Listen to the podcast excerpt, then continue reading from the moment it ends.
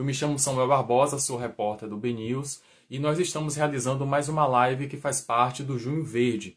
Durante todo o mês de junho, o nosso site tem preparado materiais é, dedicados à conscientização ambiental, contando histórias de empresas e projetos que estão se destacando é, pelas boas práticas de sustentabilidade. Vereador, boa noite. Me ouve? Tudo bom, Samuel? Boa noite. Estou te ouvindo claramente. Como vai? Um pouquinho mais aqui. Então, vereador, fiz uma primeira parte aqui da, da apresentação falando do Junho Verde que o BNews é, está fazendo durante todo esse mês, né? E o objetivo do nosso site é mostrar como atitudes simples do nosso cotidiano podem ajudar a amenizar é, problemas ambientais, como descarte de lixo, a questão da reciclagem, a diminuição do consumo de água, a redução de lixo, entre outros, é, entre outros assuntos. Né? Então, para você que está chegando aqui agora, é, eu estou conversando com o vereador daqui de Salvador, André Fraga. O vereador é engenheiro ambiental, é vice-presidente da Sociedade Brasileira de Arborização Urbana, foi secretário municipal de Sustentabilidade, Inovação e Resiliência de Salvador na gestão do ex-prefeito ACM Neto. Atualmente ele integra a Rede de Ação Política pela Sustentabilidade e renova a BR Cidades. E na Câmara Municipal aqui de Salvador, é, preside a Comissão Especial de Emergência Climática e Inovação. Vereador, boa noite mais uma vez e obrigado por aceitar aqui o convite da gente. Eu que agradeço a oportunidade e, obviamente, não posso deixar de parabenizar o BNews, o site, a plataforma, enfim, toda a equipe de comunicação do BNews por ter eh, promovido, estar promovendo o junho de debates sobre as questões ambientais. Eu fico muito feliz de ter sido lembrado, ter sido convidado. Vereador, como na apresentação eu falei que o senhor é presidente da Comissão Especial é, de Emergência Climática e Inovação aqui da Câmara de Salvador, como é que o senhor tem acompanhado né, e qual sua opinião com relação aos índices de queimadas aqui no Brasil? Não só é, na área do Pantanal, na Amazônia, como aqui também bem próximo da gente, que é a Chapada Diamantina, que volta e meia tem algumas situações é, envolvendo essa questão de queimadas. Né? Como é que o senhor acompanha e qual a sua opinião com relação a isso? A gente precisa dividir essa, essa pauta das queimadas sempre em dois tipos, né? duas ações. Uma ação, uma ação criminosa, que alguns, algumas pessoas ainda insistem em empreender para facilitar a limpeza de um terreno que possa depois ser utilizado para agricultura, para pecuária, e a gente precisa efetivamente é, prender essas pessoas, acusá-las dos, dos crimes que elas estão promovendo. E existe uma outra ação como ação natural.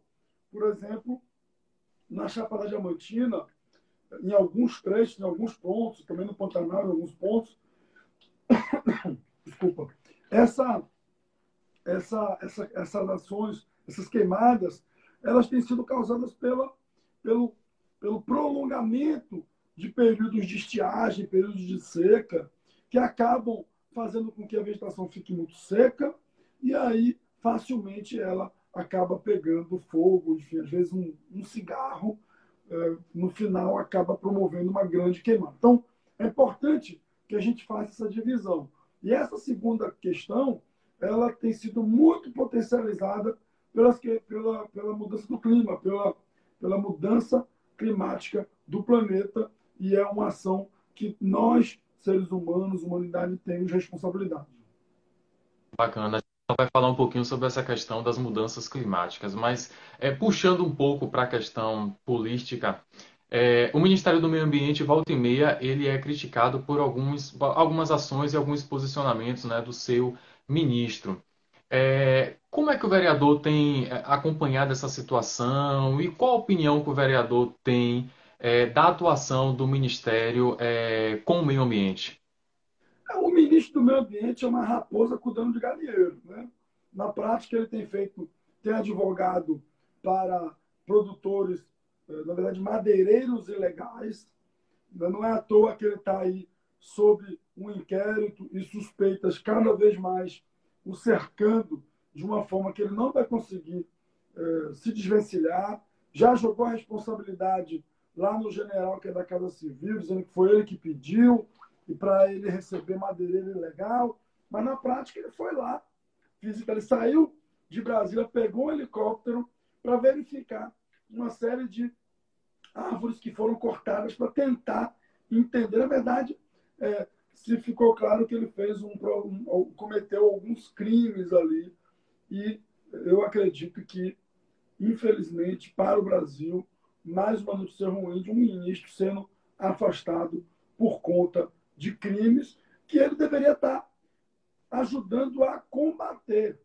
Né? Então, o Ministério do Meio Ambiente hoje, o ministro do Meio Ambiente, desarticulou todas as forças do IBAMA, ele desestruturou o ICMBio, que é a entidade governamental que administra as unidades de conservação, os parques do Brasil. E o Ministério do Meio Ambiente hoje nada mais é do que um grande carimbador dessas loucuras que o governo federal atualmente pensa sobre a questão ambiental. Mas mais perigoso, Ivan, Samuel, desculpa, é que a gente está eh, perdendo dinheiro com isso. Quantas empresas já estão se posicionando no exterior dizendo que não vão comprar mais carne do Brasil, que não vão comprar mais alimentos do Brasil, porque o Brasil hoje é um país que não demonstra respeito às questões ambientais, que não demonstra vontade de fazer controle do, do, dos crimes ambientais. Então, essa mensagem que se passa para o planeta é muito ruim. A gente virou, na verdade, um grande párea na questão ambiental. Ninguém quer saber do Brasil. O Brasil está com a imagem manchadíssima no exterior. É, vereador, voltando para a questão da, dos, é, das mudanças climáticas, né, e puxando um pouquinho para isso aí que o senhor é, é, é pode falar no encerramento dessa sua colocação anterior, qual o papel do nosso país, do nosso Brasil, no combate aos efeitos das mudanças climáticas? A, a, emergência climática, Samuel, ela tem impactos em tudo. Não, é, não há não uma área interessante, porque outro dia eu estava lendo uma matéria, é, um, um desses escritores famosos mundialmente, ele foi conhecido, ele foi, com, foi é, convidado a fazer parte de, um, de uma conversa muito seleta de bilionários em uma ilha. E aí ele achou, pô, que legal, esses caras estão querendo, de repente, me ouvir para pensar coisas diferentes né, para suas empresas, para seus negócios. E aí a pergunta que eles fizeram foi: com a crise climática, para onde é que a gente foge? E aí o cara falou: tem para onde fugir. Qualquer lugar do planeta vai ser afetado. Qualquer um. Óbvio que quem tem mais dinheiro quem tem mais grana vai conseguir de alguma maneira segurar as pontas, né? Consegue resolver seu problema de outra forma. Quem não tem dinheiro vai sofrer, os mais vulneráveis sofrem. Então vamos dar um exemplo bem objetivo aqui para a gente entender o que está acontecendo já agora. É, a gente está vivendo a maior crise hídrica dos últimos 92 anos no Brasil. Não é isso? Parou de chover, o que, que acontece? A nossa matriz energética ela é baseada na hidroeletricidade, que são as hidrelétricas. Então, parou de chover. A gente também tem uma queda na produção de energia. Essa queda na produção de energia faz com que o governo precise acionar as termoelétricas. O acionamento das termoelétricas faz com que a energia fique mais cara. E aí a gente, no final das contas, está pagando uma bandeira vermelha patamar 2 na nossa conta de energia. Isso é o rico é o pobre, todo mundo está pagando. Aí você fala, ah, André, mas espera aí, pô, a economia aí, pô, né, cresceu a patamar anterior da pandemia. A economia cresceu a 1,2% de fato, mas foi baseado o quê? No, nos royalties, nos royalties, na verdade, nas commodities. Nas commodities, em função do dólar, que está muito valorizado, e também há um aquecimento da commodity no mercado exterior. E aí o Brasil está vendendo muita commodity, beleza, cresceu.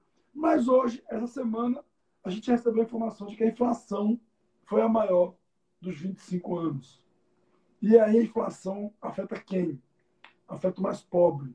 E é o mais pobre que está sofrendo. Então, a emergência climática, a crise do clima, que está fazendo com que chova menos, está fazendo com que a nossa conta fique mais cara e está fazendo com que a inflação aumente. Ou seja, no final das contas, a crise climática, a gente, está no nosso boleto e quem está pagando somos nós. Então a gente precisa entender essas conexões, essas, essa rama, essa teia de conexões, para compreender que a gente precisa alterar o nosso formato, a nossa forma de se desenvolver. Aqui agora no nosso Instagram, me chamo Samuel Barbosa, estou conversando com o vereador daqui de Salvador, André Fraga. Né, nós, é, essa live faz parte do, do Junho Verde, né, que, que o BNews vem fazendo durante esse mês, que são é, lives e reportagens abordando a questão do meio, ambiente, do meio ambiente, da preservação, da conscientização da população. Vereador, agora é, entrando um pouco no assunto é, é reciclagem. É, a gente sabe que é, da reciclagem depende de cada um, né? Cada pessoa to, é, tomando a sua iniciativa, o seu lixo, para poder descartar da forma correta. Né? Isso depende muito de conscientização. Agora, por exemplo, a pessoa que separa o lixo de forma correta, ela não tem onde descartar no seu bairro. Ela tem que pegar esse material e se dirigir até alguns pontos que foram disponibilizados pela prefeitura, alguns pontos fixos. É, só que a gente tem que entender que nem todo mundo tem carro para poder colocar esse material no carro e chegar até lá. Né? Uma grande parte da população anda com público, de ônibus, de é, e também muita gente não tem condições de pagar um Uber para poder, ou às vezes até mesmo o Uber não aceita, né, pela quantidade de coisas que vão ser levadas no carro, levar até esses pontos de descarte. É, é, o senhor não acha que falta um certo cuidado ainda da prefeitura com relação a isso, é, de distribuir é, é, mais pontos pela cidade para poder a população ter cada vez esses pontos mais próximos para facilitar essa questão do descarte, é, da reciclagem do descarte seletivo do lixo da nossa casa? eu acho que você tem razão em um certo sentido, Samuel, que eu acho que essa agenda foi uma agenda que a prefeitura, de fato, a cidade avançou pouco nos últimos anos. Mas, coincidentemente, hoje, a prefeitura lançou, relançou, na verdade, eh, o programa eh, Soma, que é um programa que você pode levar o seu resíduo reciclável e você vai trocar por um ponto, uma quantidade de pontos, e, e vai trocar depois desses pontos por comida, por cursos, a gente começou isso lá quando eu era secretário, a gente lançou dois pontos em Periperi e Paripe, e agora a prefeitura já tinha deixado planejado, nova secretaria, nova secretária Edna conseguiu botar para andar, e está lançando mais 10 pontos. Ah, mais 10 pontos é pouco. É pouco ainda, sem dúvida. É pouco ainda. Mas é um início de um outro modelo que eu acredito que vai dar muito certo, porque começa a trabalhar também com a perspectiva desse prêmio pela reciclagem, desse retorno, desse paga, pagamento por um serviço. Então, eu acredito muito nesse modelo. Aí, a prefeitura está nesse momento fazendo planejamento, provavelmente para dar uma escala nesse projeto, para ter, de repente, um em cada bairro, em algum ponto. Mas não vai dar ainda, eu acredito que a prefeitura não vai conseguir, especialmente num momento tão difícil, é montar essa coleta porta a porta, essa que passa aqui na frente, entrega e vai. Então, eu tenho muito cuidado em falar sobre isso, porque é, há um, um, uma, uma questão assim, é, essa agenda de resíduos ela é baseada numa lei federal, que é a Política Nacional de Resíduos Sólidos.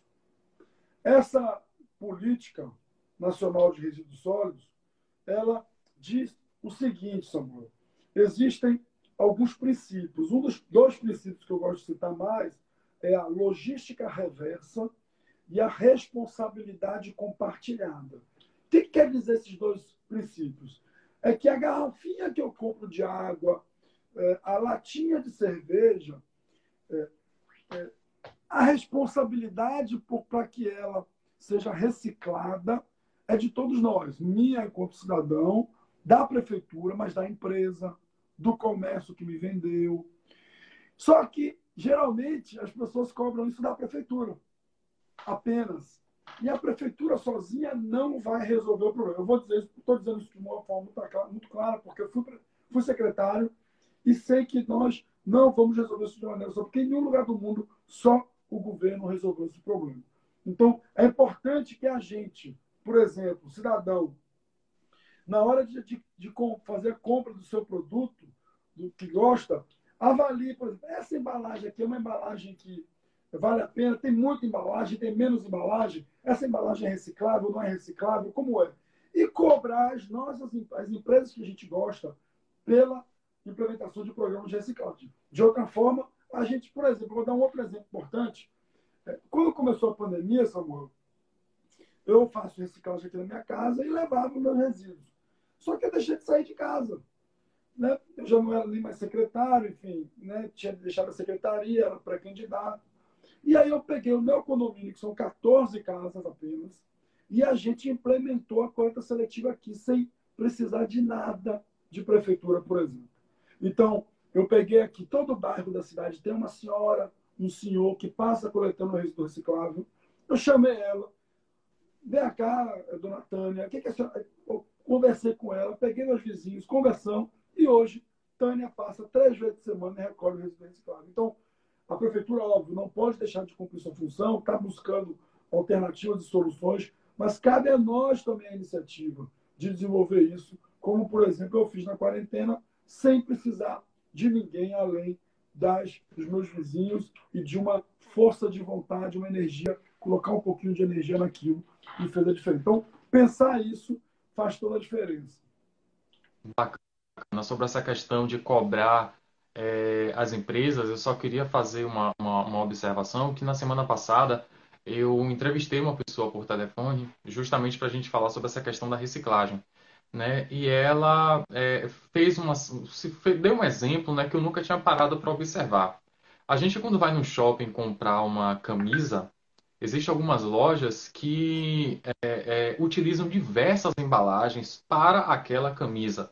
Ou seja, a camisa ela vem embalada em um papel seda, que vem amarrada em um cordão, que vem é, dentro de um plástico para ser colocada dentro de uma caixa para depois ser colocada dentro do saco da, da, da loja.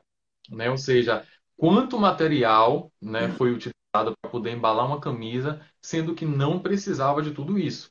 É, a pessoa me disse assim: Olha, quando eu vou na loja comprar uma blusa, eu não aceito nada daquilo ali. Eu simplesmente pego a minha blusa, pago, coloco dentro da minha sacola e vou embora. São ações como essas é, que fazem que as empresas comecem a pensar: poxa, mas a gente gastou tanto com papel, com embalagem para poder entregar ao cliente um, um, produto bonito e eles estão recusando esse material, então isso faz com que as empresas de fato é, é, comecem a pensar né, nessa questão do, do material que é utilizado no dia a dia, né, já que uma loja de roupa precisa de tantas embalagens para poder embalar única camisa, né? Realmente é bem complicado. Isso serve também, Samuel, para o mercado, uma farmácia. Você vai na farmácia comprar, às vezes, um único remédio que vem numa caixinha desse tamanho, o cara lhe dá um saquinho para aquele. Para quê? Quando você vai no mercado, o cara quer lhe dar 10, 20, 30 sacolas plásticas. Para quê, gente? A gente tem que refletir sobre isso. E não, óbvio, precisamos cobrar poder, precisamos cobrar as empresas Pronto, vereador, é o seguinte, para você que está aqui, que chegou agora há pouco, eu me chamo Samuel Barbosa, o vereador de Salvador, André Fraga, está batendo um papo aqui comigo sobre questões de meio ambiente, sustentabilidade, é, mudanças climáticas. É, vereador, já tem, puxando um pouquinho já para o fim aqui da nossa, da nossa live, eu queria tocar em um assunto que também é uma bandeira que é defendida pelo senhor. Na última terça, é, o projeto que autoriza o cultivo de cultivo medicinal de cannabis foi aprovado pela Câmara dos Deputados. Né? E essa é uma bandeira é, é, também defendida pelo senhor, porque eu vi que o senhor é autor de um projeto que propõe uma política municipal para o uso da, da cannabis para fins medicinais e distribuição é, é gratuita. Explica um pouco para a gente, é, é, fala um pouco da sua opinião com relação a esse assunto, porque é um assunto que a gente sabe que determinadas doenças já foi comprovado, né? existem alguns estudos que estão em andamento, que a, a substância ajuda em determinados pacientes. É, lado, as pessoas ainda têm preconceito e desinformação, porque cannabis né, a, a, é a erva da, da maconha e as pessoas começam a colocar dentro desse assunto a questão do tráfico, da venda, da liberação, da legalização. Fala um pouco para a gente, né, o que é que o senhor, o que é que o vereador pensa sobre esse assunto, né? Fala também do seu projeto, né? Qual é a sua visão com relação a isso? A minha ideia é, é que a gente possa promover a, a, a distribuição do CBD e derivados é, no SUS. É, o, o CBD ainda é um produto caro e muita gente precisa e não tem condições de acessar. E aí é muito importante isso, porque, assim, as pessoas que falam besteira, sabe? Esse bando de baboseira que se fala, que se mistura. É, eu perdi, já não tenho mais saco para ouvir esse bando de idiota, entendeu? Muita babaquice que se fala por aí. É, eu estou falando de medicamento, de melhorar a vida das pessoas, de você ter um filho de 5, 6 anos que tem 32 convulsões por dia e com uma gotinha de remédio, essa criança poder conviver com outras crianças e ter uma vida comum. Eu estou falando até mesmo de alguns pets, cachorro, gato, que também passam por problemas. Estou falando de glaucoma, estou falando de gente que está se recuperando de, uma, de um tratamento, né, de uma quimioterapia, de uma radioterapia. Gente que está passando por Alzheimer, por esclerose múltipla gente que está precisando melhorar de vida. E aí vem um bando de idiota falar que tem a ver com coisa de maconha, com maconheiro. Pelo amor de Deus. Estamos falando de medicamento que já está cientificamente comprovado. Mas não só isso. Digita aí na internet que você vai achar um monte de vídeo de gente que tinha como era pessoas que eram como eram antes e como ficou depois de tomar o medicamento. Então a nossa ideia é e a gente ficou muito feliz, foi histórico essa semana, né, a aprovação do PL 399 na, na comissão da Câmara de Deputados, deve ir para o plenário. Estamos muito, muito animados com essa aprovação, porque vai entregar, vai devolver dignidade para muita gente. Tem um grupo de mães, Samuel, que eu acompanho aqui, são mães com microcefalia. É, e você sabe que microcefalia, essas crianças que passaram por um surto de, de, de, de Zika, essas mães né, que foram infectadas e depois deram à luz a crianças com microcefalia, essas crianças elas são 100% dependentes dos seus pais. E geralmente ficam com suas mães. Essas e muitas vezes elas são muitas, muitas mães pobres que têm essas filhas e que às vezes têm muitos desafios, porque o BPC, né, que é esse benefício de prestação continuada, ele é muito pequeno o valor. E elas passam por grandes desafios. E, por exemplo, a microcefalia pode ser tratada com CBD, pode ser amenizada com CBD, os problemas que a microcefalia apresenta. Só que custa 500 reais, 400 reais, 300 reais.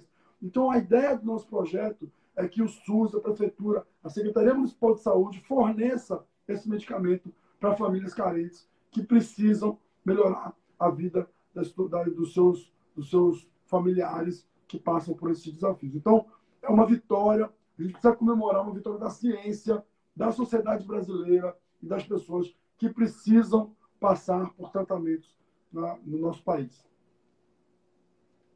Vereador, para a gente encerrar, né, o senhor que é tão engajado, é, o senhor não quer ser chamado de senhor. Pô, Vereador. Senhor, deixa para o bonzinho senhor, rapaz, pelo amor de Deus. Vereador, você que é tão engajado nessa questão ambiental, né, para a gente finalizar live, deixe um, um recado, uma palavra de incentivo para quem está nos assistindo, que ainda não entendeu a importância né, da, da, separação do lixo, a importância é, é, é de reciclar o material, a importância de, às vezes, recusar, é, como eu falei, naquela né, daquela quantidade de embalagem que a gente vê no nosso dia a dia, em lojas, em supermercados. Deixa uma palavrinha aí de incentivo para quem está nos acompanhando aí sobre essa questão da preservação do nosso tão é, importante ambiente? Palavra de incentivo é: vamos pensar que a gente, né, quem já tem filho, quem tem neto, é, vamos pensar que nossos filhos, nossos netos precisam de um ambiente saudável, qualidade de vida. Mas não só eles, nós também. Eu tenho 37 anos. A medicina tem evoluído, a gente tem acesso à informação, e eu acredito que essa geração vai chegar lá nos 90, 100 anos. Então, ainda tenho pela frente uns 50 anos, talvez, né, se nada der errado daqui para lá.